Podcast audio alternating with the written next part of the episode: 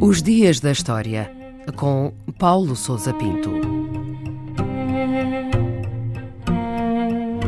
5 de setembro de 1972, o dia em que decorreu um chamado Massacre de Munique. Na madrugada desse dia, um grupo de oito homens armados entrou no perímetro dos alojamentos dos atletas dos Jogos Olímpicos de Munique e dirigiu-se aos apartamentos da delegação israelita. Onze atletas foram sequestrados e feitos reféns, tendo dois deles sido mortos quando tentavam resistir. Os assaltantes eram membros de uma facção da OLP, a Organização de Libertação da Palestina, e exigiram a libertação de mais de duas centenas de palestinianos presos em Israel. Enquanto decorriam as negociações, uma nova exigência foi acrescentada: a de serem transportados para o Cairo. Perante a recusa do governo israelita em ceder à chantagem, as autoridades alemãs elaboraram rapidamente um plano de assalto e resgate que deveria ocorrer no momento do embarque de um avião. Pelas dez e meia da noite, os raptores e os reféns foram levados de helicóptero para o aeroporto. A emboscada falhou e no tiroteio que se seguiu, todos os reféns foram mortos, assim como um polícia alemão. Cinco dos assaltantes foram abatidos e os restantes foram capturados. Como é que se explica um incidente desta natureza em plenos Jogos Olímpicos? A autoria do ataque pertenceu a um grupo extremista que já anteriormente havia desencadeado ataques terroristas, nomeadamente o assassinato do primeiro-ministro da Jordânia.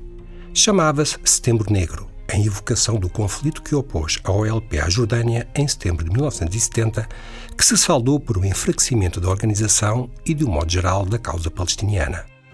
Ainda hoje se discute se o ataque em Munique foi ou não desencadeado com a cumplicidade das lideranças da OLP, nomeadamente de Yasser Arafat. O assalto foi facilitado pelas incipientes medidas de segurança dos Jogos Olímpicos, apesar de, aparentemente, haver indícios de que estaria iminente um ataque terrorista durante o evento.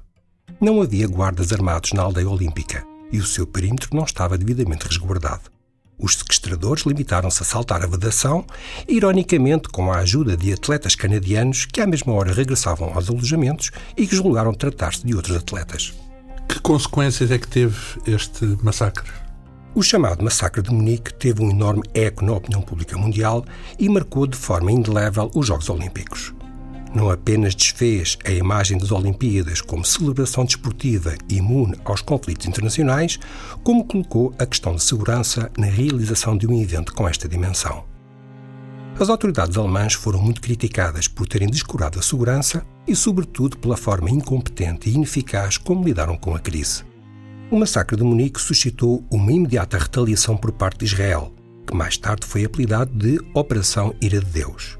Todos os suspeitos de envolvimento no assalto foram perseguidos e foi levado a cabo um raid sobre Beirute em abril de 1973. O massacre de Munique foi um episódio relevante numa fase crítica da tensão entre Israel, os palestinianos e os países árabes vizinhos, que viria a conhecer uma nova etapa com o desencadear da guerra do Yom Kippur no ano seguinte.